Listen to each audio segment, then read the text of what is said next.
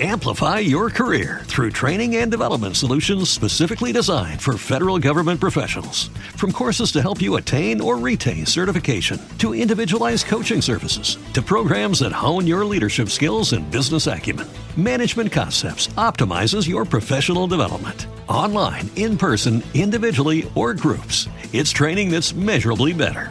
Learn more at managementconcepts.com. That's managementconcepts.com.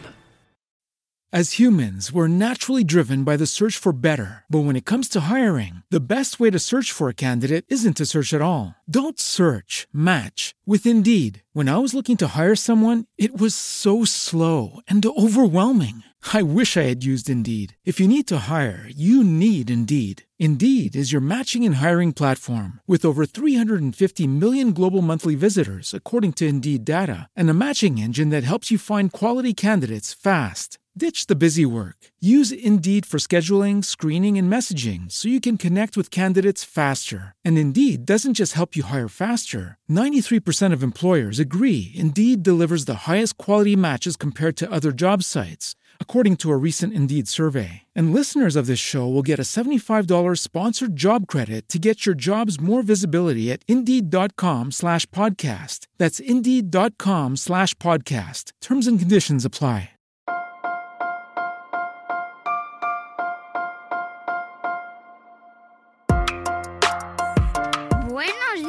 Días, Madre Esfera. Buenos días, Madre Esfera, con Mónica de la Fuente. Buenos días, Madre Esfera. Bienvenidos un día más a nuestro podcast. Hoy os acompañamos con un episodio dedicado al TDAH. Se trata de la retransmisión de un directo que realizamos ayer desde nuestra cuenta de Instagram y eh, que os hemos querido traer a este canal porque nos parece un programa interesantísimo y que queremos que también escuchéis en este formato. Hablamos con el psicólogo Alberto Jiménez, él es el creador de Educat TDH, una entidad especializada en TDA y TDH, y espero que os resulte tan interesante esta charla como a mí. Eh, damos la bienvenida a la gente que va entrando y que os contamos que estamos haciendo este directo eh, porque eh, bueno, pues nos apetecía traer aquí a Instagram, donde sabemos que hay muchas familias y mucha gente interesada en este tema, para, vamos a hablar sobre TDAH. En este caso, gracias a la propuesta y eh, al correo maravilloso y a la petición de Alberto Jiménez, me encanta que hagáis estas cosas. Yo siempre lo digo, eh, comunicaos conmigo y decirme, hola madre fea. y yo encantada de abrir las puertas de esta casa para, para hablar sobre algún tema tan interesante como es este tema del TDAH que sé perfectamente que está rodeado de un poquito mm, polémica a veces. Bueno, polémica cuando no te toca a ti vivirlo. Cuando te toca a ti vivirlo, ahí ya cambiamos la película. Preséntate un poquito, Alberto, dinos quién eres un poco y así te va conociendo la gente que, que está por aquí por Madrid. Estupendo. Bueno, pues yo soy Alberto Jiménez, soy un psicólogo experto en, en TDAH que dirijo con mi compañero Ángel Terrón Educat, ¿vale? Educat es una entidad eh, que estamos especializados en trabajar con TDA o TDAH, aunque bueno, es cierto que actualmente de las 250 familias con las que estamos trabajando, eh, pues no todo el mundo tiene, a lo mejor no todos tienen el diagnóstico, pero sí tienen sintomatología o si tienen a lo mejor una serie de dificultades que, bueno, pues nosotros estamos especializados en trabajar. Y bueno, pues hay una parte muy importante, como te digo, de, de todas las intervenciones psicoeducativas que hacemos, que principalmente hacemos a domicilio cuando estamos aquí en Madrid, ¿no? Online, cuando la gente es de fuera de Madrid, incluso fuera de España, pero también hacemos una labor muy importante de, de divulgación, ¿no? Tenemos escuelas de padres, que por ejemplo tiene mi compañero Ángel, que son maravillosas porque creemos que el trabajar con las familias es fundamental tenemos, eh, hemos escrito libros, tenemos cursos online también y sobre todo nos gusta mucho el tema de la divulgación. Creemos que es muy importante porque como tú bien has dicho, alrededor del TDAH, ¿no? del trastorno, pues hay mucho eh, oscurantismo, muchas dudas, muchos debates y por desgracia también si nos encontramos cierta negación de algo que como tú bien has dicho, creo que es fácil negarlo cuando no lo vives, ¿no? Yo creo que cuando lo vives y lo sufres sabes que existe, ¿no? Otra cosa es que haya muchos debates, Pero la asistencia, yo siempre digo que la asistencia no tiene que ser uno de esos debates porque es totalmente eh, perjudicial, peligroso, ¿no? Y estigmatizante para las familias. Bueno, mm. Tuvimos hace un par de meses, un, pues, creo, dos o tres, un podcast precisamente con un grupo de familias que se han organizado, madres sobre todo, que mm. tengo que decir que las madres son las que más se mueven en general y es así, que no me moleste nadie, pero es que eh, las formas se movilizan y mal luchan suelen ser las madres. Y es así. Y eh, es un grupo que se llama La Brújula Naranja y que me contactaron también para, para hablar y intentar salir de, la oscuridad en la que está metido todo este colectivo, ¿no? Y que no, reciben ayuda, se les deniega el diagnóstico, les cuesta muchísimo que les, que les hagan caso. Encima, eh, muchas de las madres luego encuentran que tienen también diagnóstico de TDAH a raíz del de sus hijos. Y ahí pude ver en sus propias carnes lo que viven. Sí, y has dicho un dato que es súper importante, es el tema madres, ¿no? Nosotros eh, llamamos escuela online de madres y padres y lo hacemos un poco por, por pudor, porque te puedo decir que el 85% son madres, ¿no? Y, por ejemplo, Ángel, que es mi compañero, que es el que, el que dirige, ¿no? La escuela de, de, madres y padres, pues tiene 40 familias estables una vez al mes, que es cuando hace las, las, las sesiones, ¿no? No hay padre sin la madre. ¿Vale? Pero siempre hay madres sin el padre. Es decir, siempre que hay un padre, también es porque está eh, la mamá de lado, ¿no? Al lado. Entonces, es una realidad. Es que desgraciadamente es una realidad que hay, hay, hay una distinción de género en el que el tema del cuidado y el tema de esta educación muchas veces recae más sobre el peso de, de la madre.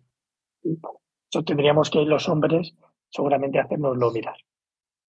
Mucho, mucho, porque además eh, lo que implica eh, esa lucha, ese cuidado y esa reivindicación es extremadamente cansado, es extremadamente duro y solitario también. O sea que desde aquí mm, un llamamiento a todos estos padres que nos estáis escuchando y que sé que nos seguís muchos y que cada día se van activando más conciencias, ¿no? Y que os, vais poniendo las pilas, pero... Hay un cambio. Hace falta más. más grande hay un cambio porque nosotros, por ejemplo, como te decía, en todas las intervenciones tenemos una parte de trabajo con el niño y el adolescente y una parte sí o sí indisoluble de intervención familiar. Pues es que hace cuando empezamos hace 10 años, pues te puedo decir que la parte del padre era mucho menor. Ahora ya muchas intervenciones se hacen con el papá y la mamá. Incluso que sean separados, ¿no? Se hace con una parte con el padre y una parte con la madre. Pero bueno, hay que sumar más. Estoy de acuerdo. hay que, sumar más. Hay que seguir. Cuéntanos un poco, esta charla es lo que está pensado es que sea muy genérica, muy general, porque eh, podríamos tocar diferentes palos, pero mi idea contigo hoy era hacer una charla genérica para entender un poco de qué hablamos cuando hablamos de TDAH, en qué consiste, si, si, si sabemos el origen, si sabemos las causas y cómo se aborda desde casa y desde, desde los expertos. Vale, pues mira, tenemos que, empezando un poco por entender qué es el TDAH, al final es un trastorno que se ocurre porque hay determinadas áreas del cerebro, ¿no? que no funcionan adecuadamente, ¿no? Es una cosa que el cerebro, de determinadas partes del cerebro de estos chicos, maduran más lentamente. Por lo tanto, estamos hablando de una condición neurológica que al final acaba generando tres síntomas principales, que son las dificultades para la atención, la hiperactividad y la impulsividad. Estas dificultades, aunque empiezan en la infancia, en tres tercios, en dos tercios, perdón, acaban manteniéndose, evolucionando, pero manteniéndose luego también en la adultez. Por lo tanto, uno de los mitos es creer que el TDAH es una cosa solo de los niños o los adolescentes. No, también tenemos mm. adultos con estas dificultades. Pero el TDAH eh, no podemos verlo, no debemos verlo solo como inatención, e hiperactividad e impulsividad porque lo estaríamos como reduciendo mucho y estaríamos generando también eh, cierta ignorancia alrededor, porque el TDAH, ¿no? Por esas alteraciones que te digo, en dos partes del cerebro muy claras, ¿no? Que es la parte del cerebro emocional, que es donde nacen las emociones, donde surgen, y la parte del prefrontal, que es donde regulamos nuestra conducta. Estas dos áreas y la carretera que los une en el TDAH se encuentran alteradas. Entonces, ¿qué vamos a tener? No solo dificultades de atención, no solo dificultades de hiperactividad e impulsividad, sino que vamos a tener dificultades para planificarse, para organizarse, para iniciar una conducta, para autorregular las emociones, ¿no? Por eso tenemos chicos que son muy explosivos, son muy reactivos a las emociones, que tienen dificultades para motivarse. Por eso tenemos que hacer mucho con los motivadores externos, papá, las mamás, los profes que estén ahí reforzando y alimentando ese motor que no deja de ser la motivación.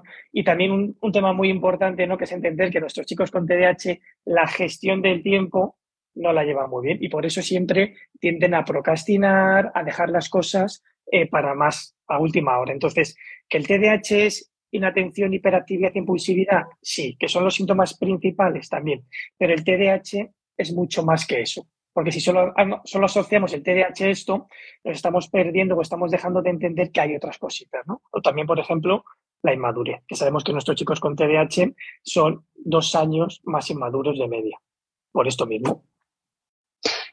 ¿Y por qué si sabemos tanto ya de TDAH, ¿por qué nos encontramos y nos seguimos encontrando con las afirmaciones y con expertos que siguen diciendo que es mala educación?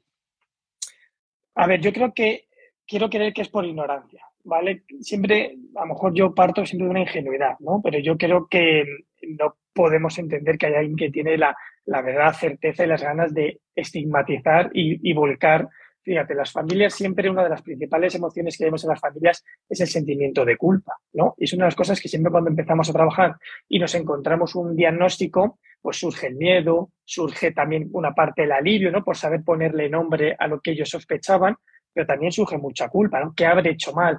Porque hay muchos comentarios que estigmatizan y culpabilizan a los padres. El TDAH no, las malas pautas familiares o unas malas pautas del colegio no generan el TDAH. El TDAH es un trastorno prevalentemente genético, ¿no? que hay unos genes que están codificados y que esas alteraciones hacen que ocurra todo esto que te he dicho del cerebro, que tenemos una serie de, de dificultades. ¿Qué pasa? Que cuando hablamos de las características que tiene un niño o un adolescente con TDAH, pues no son características que son exclusivas del TDAH, ¿no? El mostrarte despistado, el parece que no escuchar, el que te dejen las tareas a medias, de que te muestres muy inquieto, muy nervioso, que no respeten los turnos. Esto no es solo exclusivamente el TDAH. Y evidentemente el TDAH es muy complejo y hay que saber valorarlo bien porque puede ser debido a otras causas. Y es cierto que hay momentos, ¿no? que hay situaciones en las que nosotros nos encontramos diagnósticos de chicos y chicas con TDAH basados en una entrevista de cinco minutos y esos diagnósticos son muy peligrosos, ¿no? Porque no es eso, que hacer un diagnóstico pormenorizado, hacer un buen diagnóstico diferencial. Entonces, es cierto que eh, hay mucho debate, hay mucha duda y a veces hay mal diagnósticos hechos. Y eso la gente lo aprovecha. Y a mí me fastidia mucho que de una particularidad o de todavía un debe que tenemos que en el TDAH, hacemos una generalidad que eso pues, es muy, muy dañino, muy perjudicial y el TDAH creo que es el, el trastorno más castigado en población infanto-juvenil. Totalmente, y de hecho por eso me parecía tan interesante eh, hacer esta charla. He visto un comentario que me ha hecho mucha gracia, lo dejaremos grabado, y dice, déjalo grabado para que lo vea luego mi marido. Lo dejaremos grabado y luego además también lo subiremos como podcast para que lo puedan escuchar todos los maridos que no pueden estar ahora con nosotros. Oye, eh, dejando ese debate que, eh, bueno, eh, imagino que será cuestión de tiempo, mm, poco a poco se irá avanzando, supongo, en, en tener, unificar criterios entiendo yo que sería lo, suyo. Eh, ¿Por qué se origina este, esta condición y de dónde surge? Es decir, mm, ¿qué eh, variante o qué detonantes tiene para que la gente que no lo sepa pues se pueda hacer una idea? Bien. Una buena pregunta porque además una de las todavía de los debes que tenemos eh, dentro del TDAH es saber a ciencia cierta por qué ocurre el TDAH, ¿no? Porque se desarrolla. Todavía no se conocen exactamente las causas. Se tiene en cuenta, hay un consenso científico en varias cosas. Uno que es multicausal, que ocurre porque deben pasar varias cosas y sobre todo porque hay un 70% de prevalencia genética. Es decir, cuando digo nosotros, todos, vamos, tenemos unos genes dentro que van a determinar pues, nuestro color del pelo, nuestra altura, inteligencia, nuestro color de ojos, etcétera, ¿no? Que se va transmitiendo de padres a hijos. Hay una serie de genes que predisponen a que haya estas alteraciones, sobre todo en determinadas áreas y en un sistema, ¿no? En una sustancia que se segrega en el cerebro que hace que estas partes, que estas funciones del cerebro funcionen bien. Y esto es la dopamina y la noradrenalina.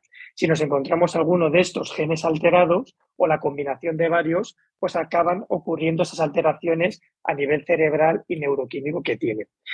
Esto es una parte, ¿no? Una gran parte que la dan a la genética. Hay un 30% que se lo dan a factores ambientales, ¿no? Y, por ejemplo, sabemos que el ser prematuro, el tener bajo peso al nacer, o a lo mejor el consumir pues, alcohol o drogas o tabaco durante la, durante el embarazo, todos son factores que pueden modular, ya que a lo mejor a que el papá o la mamá no tengan esa predisposición genética a desarrollar el TDAH, sí puedan eh, modularse y dar al final a estas dificultades. ¿Vale? También se sabe que por eso, por ejemplo, con niños adoptados nos vemos mucho esto, que cuando en los primeros meses de vida hay una baja estimulación, ¿vale? Pues tampoco eh, pueden dar al final lugar de esto. Y esto ocurre es muy fácil, yo creo, un poco de entender. Un niño que es prematuro, que nace a lo mejor con 5, 6, 7, 10 semanas antes de las que tendrían, el desarrollo neurológico ¿no? que tiene de manera natural en el, en, la, en el vientre, no en la placenta de la mamá, pues no sale,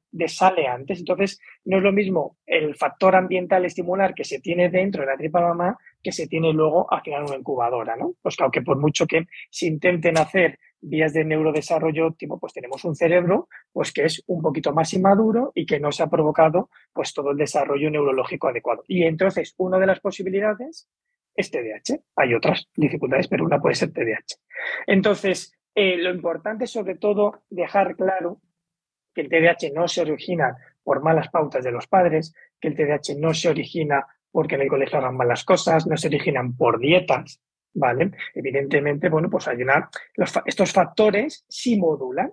Si sabemos que si un niño tiene TDAH y en casa no se llevan unas pautas adecuadas, el vínculo y los apegos que hay en casa también son inseguros, ambivalentes o desorganizados, si el colegio no aplica las medidas que tiene que aplicar, pues todo esto va a hacer que la sintomatología de nuestro chico o de nuestra chica se agrave.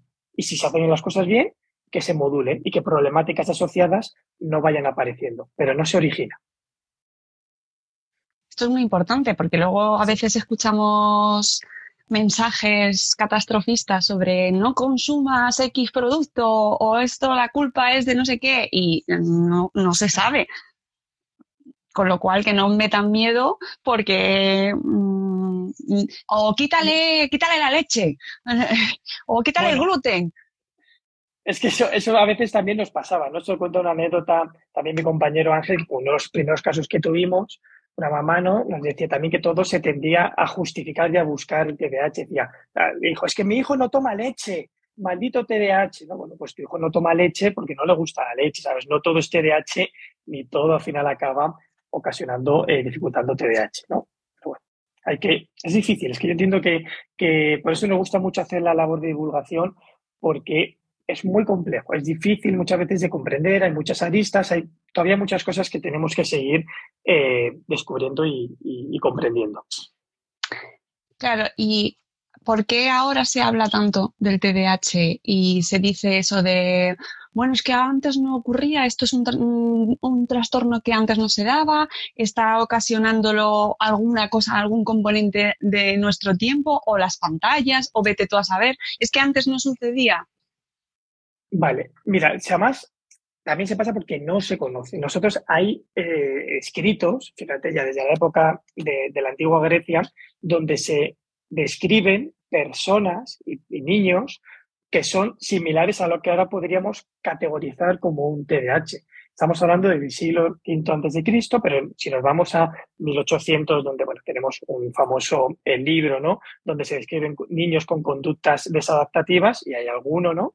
que es que te encaja perfectamente eh, en TDAH. Es decir, ya se sabía que hay estas características. ¿Qué pasa? Que en los últimos años ha aumentado el conocimiento y entonces se habla más. También es cierto, y es una cosa que nosotros tenemos que plantear, es que la sociedad, te decía, fíjate, el TDAH es principalmente origen genético. ¿no? Pero los factores ambientales, el entorno, el contexto, sí modula. Y entonces yo creo que vivimos en una sociedad ciertamente hiperactiva, ¿no? Una sociedad muy inmediata, muy del multitasking, de intentar todo el rato tener que hacer un montón de cosas, donde vamos todos muy acelerados, donde la impulsividad, yo creo que la vamos, salimos a la calle y vemos que hay mucha impulsividad, muchas veces mucha falta de empatía, de egoísmo. Entonces estamos hablando que vivimos en un contexto donde no favorece que las personas desarrollen estas características. Entonces nos encontramos muchos chicos, la pandemia también ha hecho mucho daño, la pandemia, nos podemos encontrar que a partir de la pandemia muchos chicos son más inquietos o están más despistados. No tiene por qué ser TDAH. No todo niño inquieto, todo niño despistado tiene por qué ser TDAH. Es una cosa que tenemos que tener claro. ¿Vale? Pues creo que es muy importante el poder hacer un buen diagnóstico. Vale, vamos con el tema del diagnóstico. Eh, ¿Cuáles son las señales principales que tienen que tener en cuenta las familias que nos estén escuchando para decir, mm, creo que tengo que buscar ayuda o aquí hay algo que está pasando? Mira, pues al final también es un poco las mismas características ¿no? Eh, que describen y que sirven para diagnosticar el TDAH, que es que le des muy despistado, ¿no? que a veces le hables y no, y no conteste o te conteste otra cosa, que parezca que lo que le digas no le cala, que también les veas muy nervioso. Sobre todo al final, cuando estamos hablando de un componente de hiperactividad, ¿no? de, mover, de no pararse o de impulsividad, que de repente se ha subido a un muro y está bajando, se sube a un árbol, todos estos nos hacen sospechar ¿no? de que podemos estar hablando de esto. Pero también cuando ya te digo, les damos una orden y no la escucha, o en el colegio nos demuestran que está como se, se embabian, o también cuando son más pequeñitos, muchas rabietas, ¿no? Cuando tienen muchas rabietas, como las rabietas, las dificultades para regular las emociones es parte también del TDAH, pues nos pueden estar haciendo sospechar eh, de estas posibilidades. ¿Y desde qué edad? Pues mira, el, el, diagnóstico se suele hacer a partir de los 6-7 añitos, porque es el salto a primaria donde pasamos a un entorno mucho más estructurado, donde las clases también hay más profesores, donde se le exige a nivel académico un poquito más, es cuando este salto ellos lo notan. ¿no? Lo notan y entonces empiezan a tener dificultades para organizarse, para atender, para poder atender a todas las demandas escolares. Pero es cierto, sobre todo cuando hablamos de un perfil más hiperactivo, ¿no? Ya desde pequeñito ya muchas veces eh, se sospecha. Lo que pasa es que el diagnóstico eh, no se suele hacer a partir de los 6-7 años precisamente porque hay muchas veces que de pequeñito se pueden ser más inquietos y luego van desarrollando porque al final, por ejemplo, la, la, inhibición, ¿no? que es esta capacidad que tenemos las personas, esta función ejecutiva que sirve para controlar nuestra conducta, para frenar, es una función ejecutiva que se hace aquí. Y esto no nacemos con ello, sino que se va desarrollando con, la maduración. Bueno, pues hay muchos niños que a lo mejor son más inquietos y a medida que van madurando, luego con 6, 7 años, pueden no ser así. Entonces, por eso siempre se da como de margen 6, 7 años, y yo creo que es una buena edad para ya empezar a sospechar si podemos estar hablando de una condición neurológica. ¿Y cómo se realiza el diagnóstico? ¿Quién se encargaría? Pues mira, eh, normalmente las sospechas la van a dar los papás o los profes. Entonces, cuando se hace esa sospecha, lo ideal es, por ejemplo, se pueden hacer dos tipos de evaluaciones. Las evaluaciones pueden ser psicopedagógicas, las pueden hacer en el cole, lo que pasa es que están más limitadas porque van a valorar sobre todo dificultades en entornos académicos. Es decir, le pueden pasar un test inteligente, que es una prueba fundamental, pero también van a ver si hay alguna dificultad de aprendizaje. Lo bueno luego es pasar una batería de pruebas neuropsicológicas. ¿Vale? Que esto, por ejemplo, nuestro equipo lo hacen dos compañeras que son neuropsicólogas y entonces hacen unos cuestionarios al papá, a la mamá, al niño y al profesor para recoger información de todos los ámbitos. Una de las condiciones para eh, poder diagnosticar TDAH es entender que esto que ocurre, estas características, no ocurre solo en casa o no ocurre solo en el cole. Tiene que ocurrir en dos o más contextos, porque si no, no sería TDAH, podría ser otra cosa. ¿Vale? Entonces, a partir de ahí se le pasa eso y luego una serie de pruebas manipulativas, eh, neuropsicológicas al niño para ver, por ejemplo, cómo su atención, su memoria, su capacidad de impulsividad, su capacidad de inhibición, razonamiento perceptivo, alguna dificultad, por ejemplo, las funciones ejecutivas, para que me permita ver, valorar bien, ya digo, si es por TDAH o puede ser por otra cosa. Y luego esto, el diagnóstico lo hace un médico. ¿Vale? Se tiene que, por ejemplo, al pediatra y el pediatra lo deriva o al neurólogo o al psiquiatra que es el que hace el diagnóstico. Por ejemplo, los psicólogos lo que hacemos, podemos hacer las pruebas y emitimos un juicio decimos, oye, pues le hemos pasado toda esta batería de pruebas y parece, ¿no? Cumple sintomatologías de TDAH, pero quien lo remite es el médico. ¿Se tarda mucho en, en ese proceso? Claro, es uno de los principales problemas que hay. Dicen que entre que se empieza a sospechar hasta que se produce el diagnóstico, antes yo creo que se van reduciendo los tiempos, pero se hablaba de un año y medio, dos años. Un año y medio, dos años en el desarrollo de un niño es muchísimo, tiene muchísimo peso. Entonces, ¿qué pasa? Que, pues desgraciadamente, una de las grandes críticas que hacemos todos los psicólogos, pues yo creo que todo el mundo, es como el papel que tiene la salud mental dentro de la seguridad, ¿no? De la sanidad pública. ¿Qué pasa? Que hay, y ahora mismo, después de la pandemia, están colapsados, totalmente colapsados. Entonces, el proceso se ralentiza y esto es, esto es peligroso. Pero bueno, si se empieza a tener las sospechas, desde pequeñito se pueden empezar a hacer cosas. Creo que me están haciendo preguntas. Esto, paciencia a los que me están preguntando, porque creo que tengo una señal ahí donde el símbolo de las preguntas y creo que es que por ahí me, me van a llegar. De todas formas, tengo aquí una adelante que pone hay casos en los que se llega a adolescencia o adulto sin medicación. Esto eh, entiendo que ya iríamos a la parte de cómo eh, abordamos, una vez que ya tenemos el diagnóstico, ¿qué se hace? Claro, la medicación es el gran debate. Y yo fíjate que siempre me lo llevo ahí. Cuando la gente critica al TDAH y niega la asistencia, yo creo que al final lo que están criticando es una sensación, es una opinión personal. Critican el tratamiento farmacológico. Y aquí ya luego depende un poco de cada familia. Yo mi opinión, mi debate es con la medicación. La medicación casi siempre suele ser necesaria si estamos hablando de un TDAH bien diagnosticado, pero no tiene por qué ser la primera opción de tratamiento. Yo, por ejemplo, cuando son muy pequeñitos y se les diagnostican, si no hay un componente de hiperactividad o de impulsividad o de déficit de atención muy alto, ¿no? que les impide bien realizar las tareas o responder en su día a día, no solo en el ámbito escolar, si tenemos unas sintomatologías muy evidentes, seguramente la medicación le va a ayudar a regularlo ¿no? y a tener bueno, pues esto en, en menor medida. Pero si no, yo creo que tenemos que empezar poniendo medidas y trabajando con el niño, trabajando muy importante cuando son pequeñitos con la familia y también con los coles. Y vamos a ver cómo va funcionando eso. Yo creo que es verdad que muchos chicos a lo mejor empiezan sin la medicación y a medida que van avanzando en cursos superiores, las demandas, principalmente escolares, ¿no? son tan grandes que a veces sí requieren la medicación como un apoyo, como una muleta, no como algo esencialmente crónico. Entonces, nosotros tenemos de las 250 familias, pues no, no, he hecho las estadísticas, pero sí te puedo decir que a lo mejor un 70% sí tienen medicación, un 30% que no. Y a nosotros nos da igual. Nosotros como psicólogos nos da igual, porque además cuando vamos a trabajar con los chicos por las tardes, la mayoría ya el efecto de la medicación se ha diluido y nos da igual, ¿no? Y creemos que sobre todo lo importante, la medicación no cura, ¿vale? La medicación no es una pastilla milagro, que al final lo que nos va a ayudar la medicación es a que el proceso, la labor educativa que hagan los papás o que hagamos el resto de profesionales sea más eficaz, porque están más atentos, porque están también más concentrados, porque están más tranquilos, ¿vale? Pero lo importante es el trabajo que se haga con ellos. Yo creo que eso es lo fundamental. Entonces, ¿muchos llegan a la adolescencia sin medicación? Muchos. ¿Muchos están toda la vida sin medicación? Muchos. Pero tenemos que saber que cuando no hay una medicación, pues tiene que haber un trabajo más de la familia, sobre todo, de paciencia, de comprensión, de explicación y por parte del cole. Eh, esto que decías de que la medicación no cura me lleva a otra pregunta. Eh, tiene cura. Entendido, curar, ¿no? Porque además, fíjate, que a mí cura me suena que eso es una enfermedad. Claro. Entonces, el TDAH no es una enfermedad.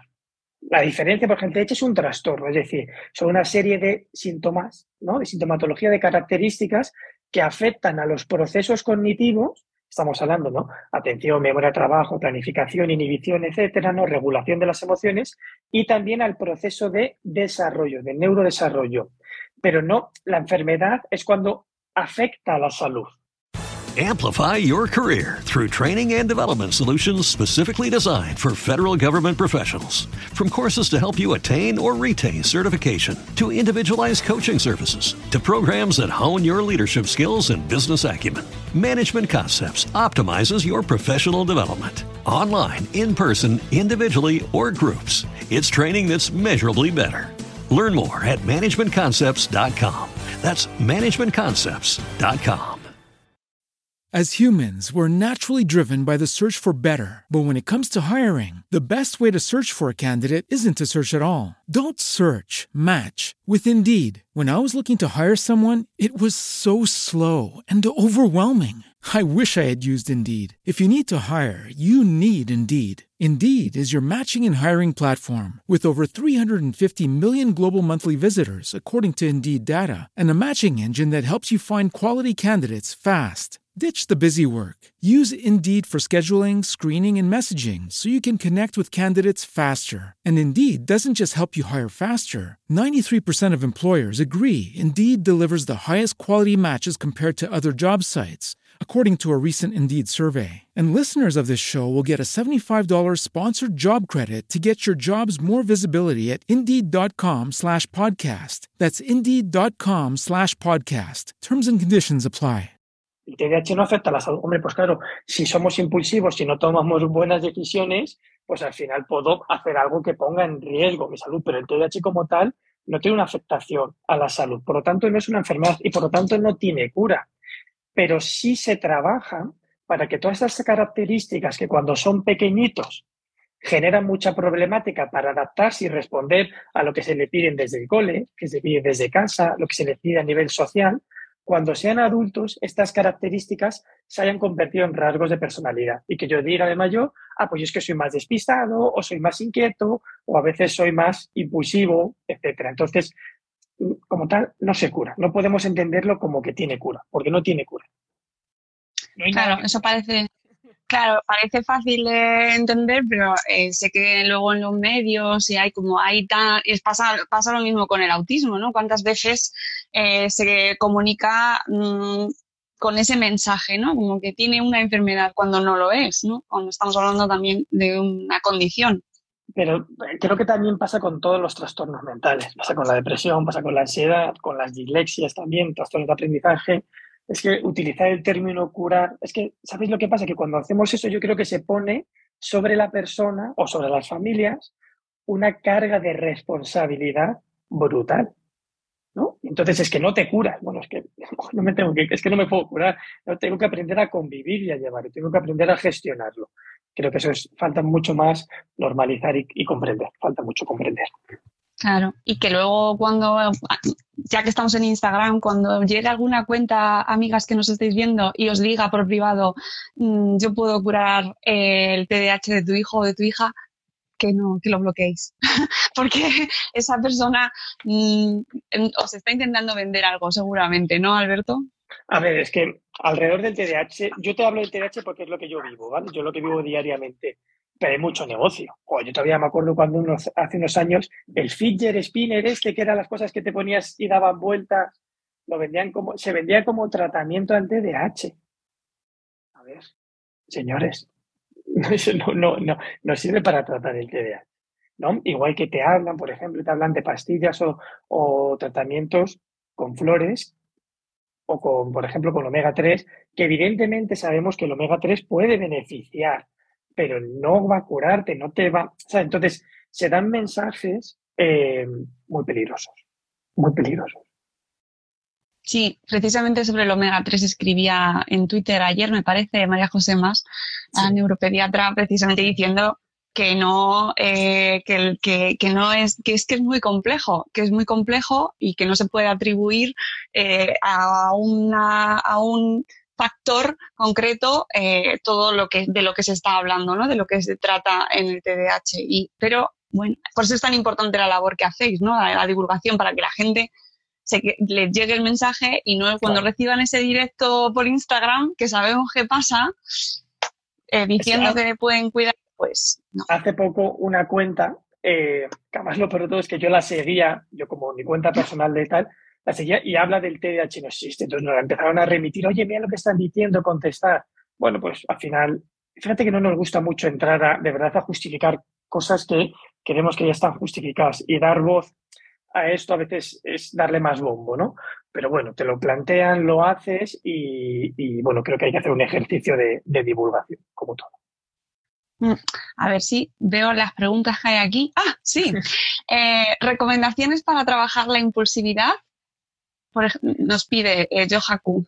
Vale, pues mira, eh, vamos a lo mismo, ¿no? Sabemos que la impulsividad ocurre por varias cosas y principalmente porque la, impulsividad ocurre porque de repente en el cerebro de nuestro niño sucede algo, un deseo que activa esta parte, el, ¿vale? la parte emocional, y entonces tiene que ser el prefrontal el que controle ese impulso, es decir, oye, es que quiero jugar, pero no puedo. Entonces aquí tiene que venir, yo siempre lo vendo como si fuese un pasador de perro, ¿no? Y el perro es la emoción y el pasador de perros es la corteza prefrontal, que es la que tiene que dirigir al perro, ¿no? Ya que el perro me tire para allá, yo le digo, eh, no, eso es el autocontrol.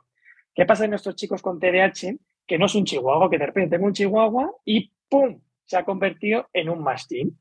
Y entonces es un perro que tira mucho más. Y la corteza prefrontal, que es el paseador de perros, es una persona más débil, más enclenque, entonces muchas veces se los van llevando donde dirija el perro, donde dirija la emoción.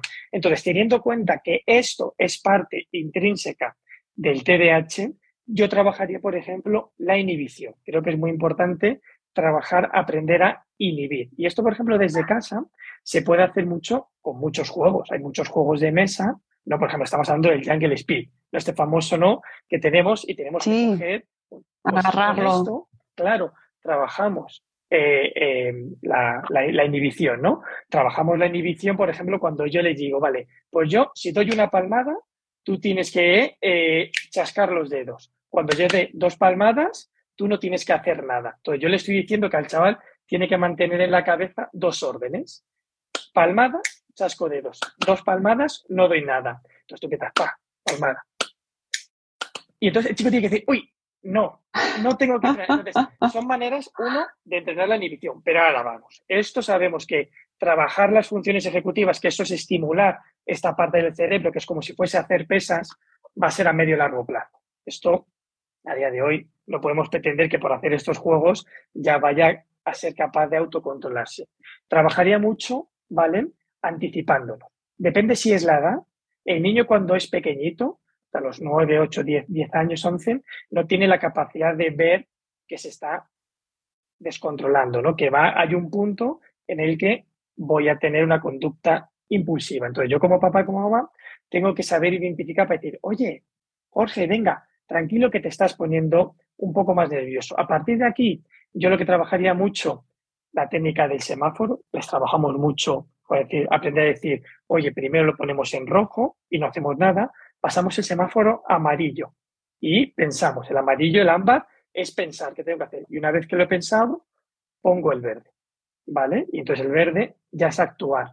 O, por ejemplo, cuando le empezamos a poner muy nervioso, cuando somos pequeñitos, en Internet tenemos, por ejemplo, en YouTube pones tarro de la calma, ¿vale? El tarro de la calma, que yo creo que muchos ya lo conocerás, pues una herramienta tal, pues un tarro que se llena con agua, con silicona, ¿no? con cola, perdón, purpurina, y entonces que agitas. Y entonces cuando ves toda la purpurina que está girando, entonces les enseñas a los chicos, ¿no? Que mientras están que hagan respiraciones y van viendo cómo la purpurina se posa en el fondo. Pues son maneras un poco de intentar darle un poquito de margen para que no se dejen llevar por la impulsividad. Y luego, bueno, pues cuando son más mayores, pues trabajar mucho con ellos eh, a posteriori. Es decir, bueno, ¿cómo lo hubieras hecho? ¿Qué hubieras hecho al revés? Para intentar enseñarles la técnica de solución de problemas, ¿no? Y que aprendan a valorar un poquito las consecuencias. Esto es un poco así por encima, habría muchas cosas. Más preguntas. Eh, a ver, no es posible que haya tantos casos de TDAH porque los niños no tienen suficiente, yo creo que es pregunta, afirmación, o quizá sea pregunta, que si no es posible que haya tantos casos de TDAH porque los niños no tienen suficiente espacio para libre movimiento. Pues a ver, eh, yo es lo que creo también que un poco las condiciones que tenemos actualmente, ¿vale? Predisponen a que los chicos presenten características de TDAH. Otra cosa es que tengan TDAH, de verdad. El niño que tiene TDAH, hay una condición neurológica que tú lo ves claramente que es una cosa que se escapa un poco a su control, ¿vale? Eh, que vivamos en entornos tan estructurados, ¿no? Donde también el colegio es poco estimulante, pues puede hacer también que los chicos se muestren un poco más nerviosos, más despistados.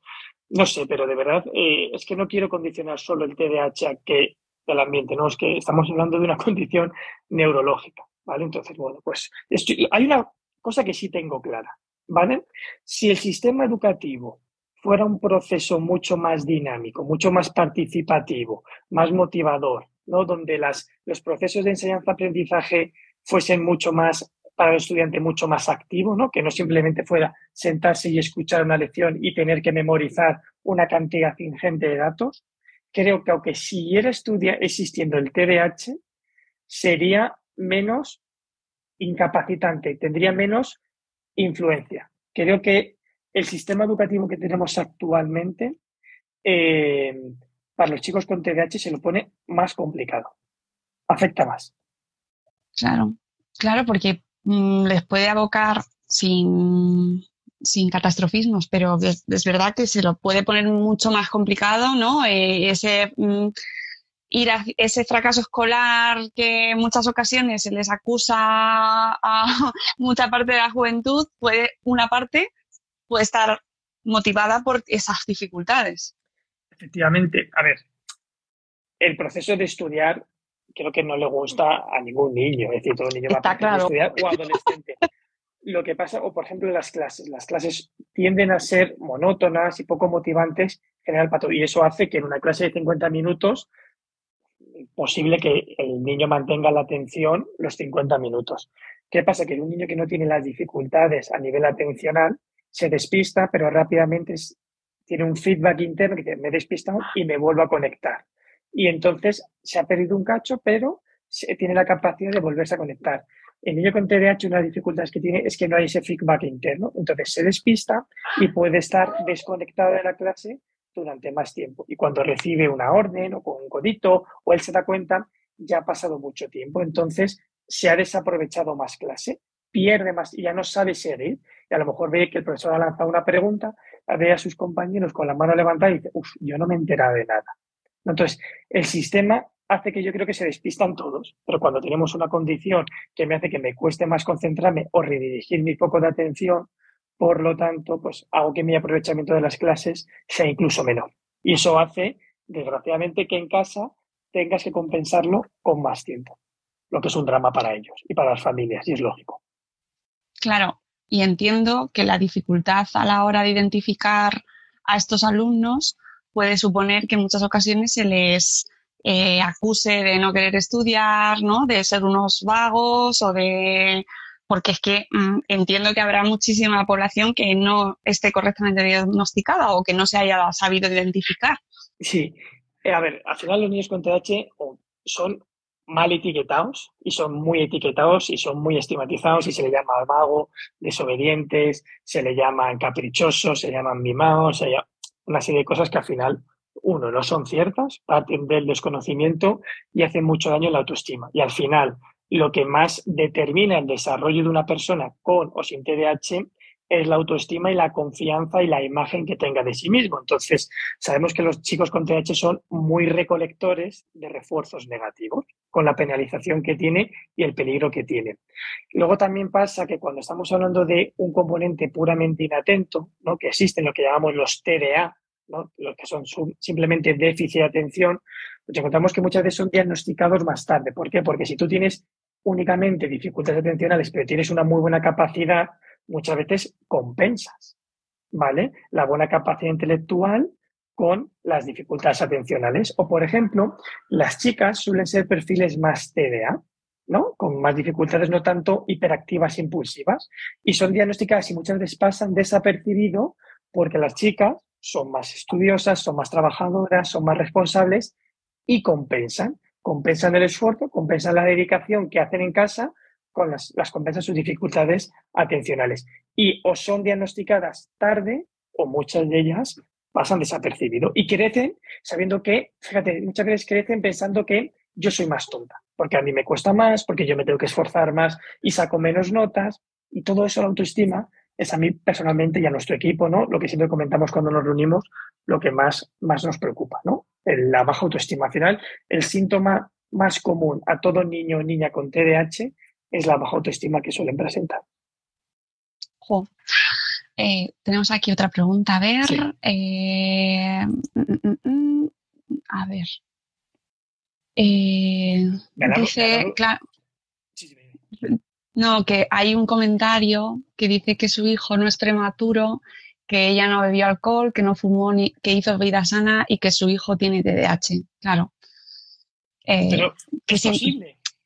Totalmente claro. posible. Porque, eh, que intentar no culpabilizar si el TDAH es genético, pero que yo tenga la vulnerabilidad genética no tenga que, no quiere decir que yo lo tenga que desarrollar. Y muchas veces la, eh, la, vulnerabilidad genética, ¿no? Esa, esa, parte genética salta generaciones. Y a lo mejor la mamá o el papá no son, pero piensan en el hermano, en el tío o en el abuelo, abuela o en alguien, ostras, es que mi abuelo o es que mi hermano es igual, ¿no? Porque es genético, pero no tiene por qué venir de la papá y la mamá. Obviamente, si tenemos un papá o una mamá con sintomatología o con propiamente un diagnóstico, pues ya sabemos que las probabilidades de que su hijo o su hija desarrollen estas dificultades son mayores. Preguntan también por aquí, tenemos muchas preguntas, no sé si voy a verlas todas. bueno, de eh, si no, yo digo que nos pueden seguir y que nos las vayan claro. Nosotros, a medida que vayamos pudiendo, nos encanta y nos gusta ver Instagram como una plataforma de asesoramiento, de, consumo. No, no, está fantástico y además sé que hay mucha gente que está interesada en ese tema y que, y que genera mucha curiosidad precisamente porque cada vez se habla más de ello. Preguntan, antes preguntaban eh, que qué prueba era muy importante que no se dejase de hacer, o sea, como la fundamental en el diagnóstico. Para mí creo que la clave es, también es pasar un WIS5, que es un test de inteligencia. Creo que cuando me viene una prueba sin haberle pasado un test de inteligencia que no solo mide la inteligencia, que es que mide muchísimo más. Mide la capacidad de memoria de trabajo, de velocidad de procesamiento, no solo números, sino, por ejemplo, nuestras compañeras obtenemos unos datos cuantitativos, es decir, números que marcan en qué nivel te encuentras, pero también cualitativos, es decir, cómo se afronta la tarea el chico, cómo cuando le mandas unos cubos y con unos cubos que son rojos y blancos tienen que hacer una forma, cómo les cuesta y qué pasa cuando les cuesta y qué pasa cuando intentan hacer una manera y no les salen si buscan otra alternativa. Para mí, la más importante es un test de inteligencia. Y luego también es cierto que, por ejemplo, ahora se han sacado unas pruebas que son de realidad virtual, que nos sirven muy bien, que son más objetivas para ver cuál es su capacidad atencional, su capacidad de planificación, de elaborar una estrategia, de memoria de trabajo, pues de estas funciones ejecutivas que al final es lo que se trata el TDAH. Preguntan también que qué medidas tienen que adoptar los colegios una vez que se tenga ya el diagnóstico, entiendo. Vale, lo más importante, evidentemente, para pedir ¿no? una serie de medidas en los coles, tiene que ser tener el dictamen oficial, es decir, tener un diagnóstico. Si no, ya te toca negociar con el cole y que lo aplique, ¿no? Por ejemplo, nos pasa muchas veces chicos que están en procesos de evaluación que nosotros tenemos claro que van a ser TDAH, ¿no? Y mientras decimos, bueno, todavía no tienen dictamen oficial, vamos a poner las medidas. ¿Qué medidas? Pues mira, hay unas medidas, sobre todo cuando en la 11 ya entró el TDAH eh, dentro de los acneas que llaman, se dijeron, este tipo de alumnado requiere de una serie de medidas para aplicar dentro de las clases, que son medidas principalmente no significativas, es decir, no, no son de tocar el currículum, no es de pedirle menos, no es de reducirle los objetivos, porque son alumnos que por capacidad tienen la misma capacidad y pueden optar a los mismos objetivos. Es adaptar un poco las cosas, sobre todo los exámenes. En clase vamos a pedir, por ejemplo, que se pongan en las primeras filas, libres de estímulos distractores, donde yo como profe también pueda crear con él unas señales. Es lo que llamamos eh, medidas ambientales. Luego hay unas medidas que son, que nosotros llamamos de relación entre el profe y el alumno, que para nosotros son claves. Y estas no están legisladas, estas no hay una ley que las determina. Pero para mí son claves, que es, por ejemplo, si yo tengo que recriminar algo a mi alumno, se lo hago en privado si le tengo que reforzar, se lo hago en público. Ese también es muy importante. Darle algún rol en clase para que tengan su estatus. Que el profe se pueda reunir con él en tutorías pequeñas para ver qué tal, qué dificultades tiene, también que pueda estar más atentos, más que del resultado, del esfuerzo que hacen, porque yo creo que al final la clave más importante es valorar el esfuerzo, la actitud y la predisposición más que un resultado, pero luego tenemos las que están legisladas. Y las que están legisladas son aquellas que tienen que ver en los exámenes. ¿Cuáles son? Pues le voy a hacer, en vez de darles todas las preguntas juntas, se las doy espaciadas, darle un poquito más de tiempo, ¿vale? Es decir, si yo no le puedo dar más tiempo porque las clases son de una hora y la siguiente no le puedo sacar de una clase porque ya le estoy a lo mejor señalando un poquito más, pues le puedo reducir algunas preguntas. Es decir, en, en mate, si por ejemplo tiene el apartado, el punto 4 tiene cuatro apartados, pues a lo mejor con que le ponga dos o tres es suficiente, ¿no? Para medir si quiero, por ejemplo, ver si sabe sumar y restar fracciones. También, por ejemplo, y la más importante, es que entiendan lo que se les pregunta, lo que nosotros llamamos clarificar los resultados. Es decir, el enunciado, en vez de ponerlo muy largo, ponerlo lo más conciso y hacemos uso de negritas, de cursivas, incluso me interesa ver si lo ha entendido, porque muchas de lo que nos vemos son chicos que trabajan desde casa, se lo saben, se corrobora desde casa, llegan al cole, no saben lo que se les está pidiendo y suspenden. Y se lo sabían, lo que pasa es que no han entendido lo que se les pide. Pues parece, fíjate que tú lo dices y así dicho, parece fácil y todo. A ver, yo te puedo decir que además creo, creo que estas medidas que estamos hablando ayudarían a todo el tipo de alumnado. Son Total, es que es lo que te iba a decir. No son segregadoras, ¿vale? Y claro. lo que te estoy diciendo es preguntarle lo mismo. Lo que pasa es que, por ejemplo, si yo le quiero preguntar algo, yo puedo poner un párrafo muy grande o puedo preguntar, ir directo, por ejemplo, en bachillerato, cuando yo le pregunto, eh, explica la guerra civil española y sus consecuencias. Es un párrafo, es una línea. Y te ponen en negrita guerra civil española. Entonces, luego yo creo que a veces nos complicamos un poquito más. Vamos a ser concisos en preguntar, que entiendan bien todos nuestros alumnos lo que se les está preguntando. Pero también sabes lo que eh, pasa. Perdona, esto tampoco quiero, no quiero juzgar a los profes, es que también los profes parten de que no tienen la formación suficiente, de que se les piden que sean ellos los que se formen por su cuenta. Entonces, claro, también es, es complicado para los profes, pero es que yo creo que es innegable, que tienen que es un derecho. Eh, decía alguien por aquí que me ha gustado mucho esto. Eh, mañana mi hija comienza sus pruebas para TDAH. ¿Algún consejo? ¿Consejo para ella o para la.? A ver, supongo que para la niña, pero a lo mejor también para ella. bueno, yo si es para ella le diría, bueno, que primero calma. Mira, la, evaluación cuando se hacen las pruebas, las, las, evaluaciones no están solamente destinadas a confirmar o descartar el TDAH. Van a aportar muchísima información, ¿vale? Si se tiene o si no se tiene, porque hay un montón de intangibles, como te digo, para ver exactamente cómo la afronta, qué dificultades tiene, si es más.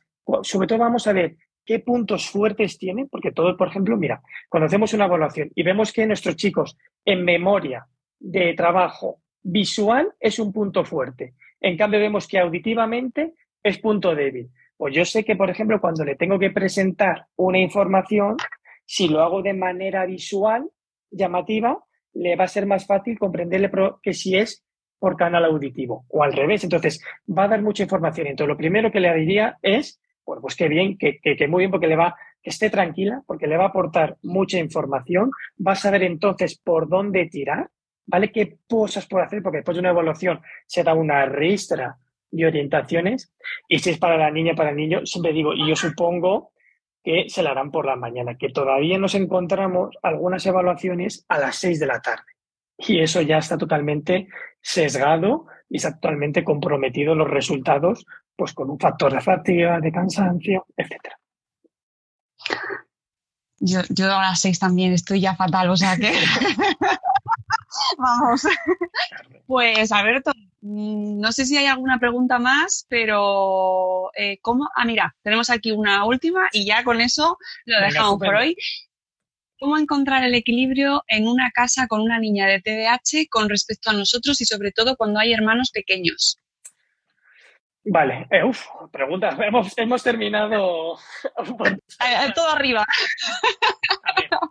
cuando evidentemente una de las cosas más difíciles que tiene el, el TDAH es que son muy demandantes. Son chicos que exigen mucho, ¿no? Exigen mucha atención a los papás y a las mamás. Por eso siempre trabajamos mucho que los papás y las mamás también tienen que tener su parte de autocuidado, su tiempo para ellos, porque si no la casa gira en torno al niño o la niña con TDAH. Entonces, hay que saber regular. Por eso también hay que dedicar tiempos a los hermanos, porque los hermanos luego también son los grandes olvidados y crecen con determinadas carencias afectivas. Y bueno, yo creo que es muy importante dedicar tiempo a también un ratito solo a esos. Ahora es mi tiempo con Sergio, ahora es mi tiempo con Laura, solo con eso. Bien. Y a partir de aquí en casa, pues creo que es un ejercicio mucho de entender qué es el TDAH, de tener paciencia, de que muchas veces digo que el mayor, cuando se hace que los niños cuando se portan mal hay que darles un tiempo fuera en la habitación. Yo siempre digo que el mayor, el tiempo fuera más importante es el que se da los padres para respirar y decir, vale, no te cargues a tu hijo, que le quieres mucho, recuerda, ¿no? Porque hay montos que se hacen pues un poco complicados. Entonces, respirar, paciencia, confianza y sobre todo luego también intentar tener todo lo más estructurado legitimar las emociones y al final pues un poco también ser incondicionales. Yo creo que nuestros hijos requieren que le estemos acompañando y yo sé que acompañar muchas veces requiere afrontar situaciones que son eh, desgastantes. Y nada, pues eso, muchísimas gracias. Yo me podía tirar aquí todo el rato, pero es que creo que se va a hacer, si no, súper pesado todo. No, no, sí, sí, Sí, vamos, que nos hemos comido la horita tan ricamente, Alberto. Eh, ha sido un placer escucharte. Eh, dinos dónde podemos encontrarte, dónde podemos leeros, eh, seguiros, pues vuestros cursos. Haznos ahí el, el momento spam y así aprovechamos para cerrar. Bueno, momento publi. Entonces, pues mira, nosotros en Instagram, en arroba educatdah, ahí estamos. Nuestra página web es www.educatdh.com. Tenemos un libro que hicimos con la editorial CEPEN, tenemos un curso online con la Escuela Bitácoras, mi compañero Ángel tiene para padres, de verdad, yo lo recomiendo. Es verdad que ya está terminando, porque nos quedan como dos, tres sesiones para final de curso. Tiene una escuela online de madres y de algún padre, ¿vale? Que es súper útil, son sesiones muy concretas, ¿vale? Muy específicas de temas muy interesantes donde se desarrollan, donde además se ha creado una dinámica súper chula porque los padres se, se, contestan entre ellos, aportan sus testimonios, es muy interesante. Y, ya digo que en nuestro Instagram vamos colgando todo esto. Yo animo a que nos sigan y que nos pregunten y que nos, que nos conozcan. Pues nada, gracias a ti, ha sido completísimo. Mm, vamos, creo que ha quedado súper claro todo y si tenéis más dudas, pues ya sabéis que podéis seguir a Alberto y si surge otro tema interesante, os lo traemos. ¿eh? Si os ha gustado, dadnos like y comparte. a mí estas cosas siempre me dan un poco de pudor, pero es verdad que tiene que ser. Muchas gracias. Hombre, claro. Nada, un placer, que las cosas buenas hay que compartirlas, amigos. Así que, si os ha gustado, pues le dais a like y todas las cosas. Que nos vamos, que volveremos, eh, subiremos este programa también en formato podcast para que lo pueda escuchar más gente y lo dejaremos grabado. Ahora sí soy capaz de que no se me borre con el botón y que muchas gracias, Alberto. Un abrazo a todos. Adiós. chao, gracias a todos. Chao.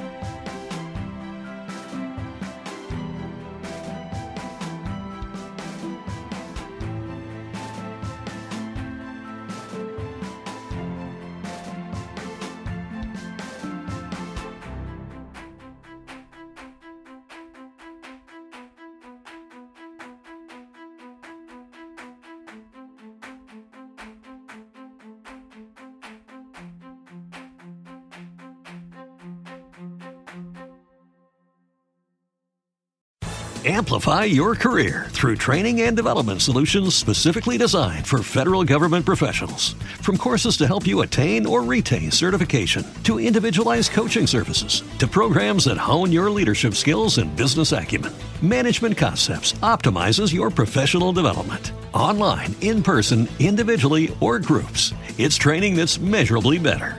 Learn more at managementconcepts.com. That's managementconcepts.com. As humans, we're naturally driven by the search for better. But when it comes to hiring, the best way to search for a candidate isn't to search at all. Don't search, match with Indeed. When I was looking to hire someone, it was so slow and overwhelming. I wish I had used Indeed. If you need to hire, you need Indeed. Indeed is your matching and hiring platform with over 350 million global monthly visitors, according to Indeed data, and a matching engine that helps you find quality candidates fast. Ditch the busy work. Use Indeed for scheduling, screening, and messaging so you can connect with candidates faster. And Indeed doesn't just help you hire faster. 93% of employers agree Indeed delivers the highest quality matches compared to other job sites, according to a recent Indeed survey. And listeners of this show will get a $75 sponsored job credit to get your jobs more visibility at Indeed.com slash podcast. That's Indeed.com slash podcast. Terms and conditions apply.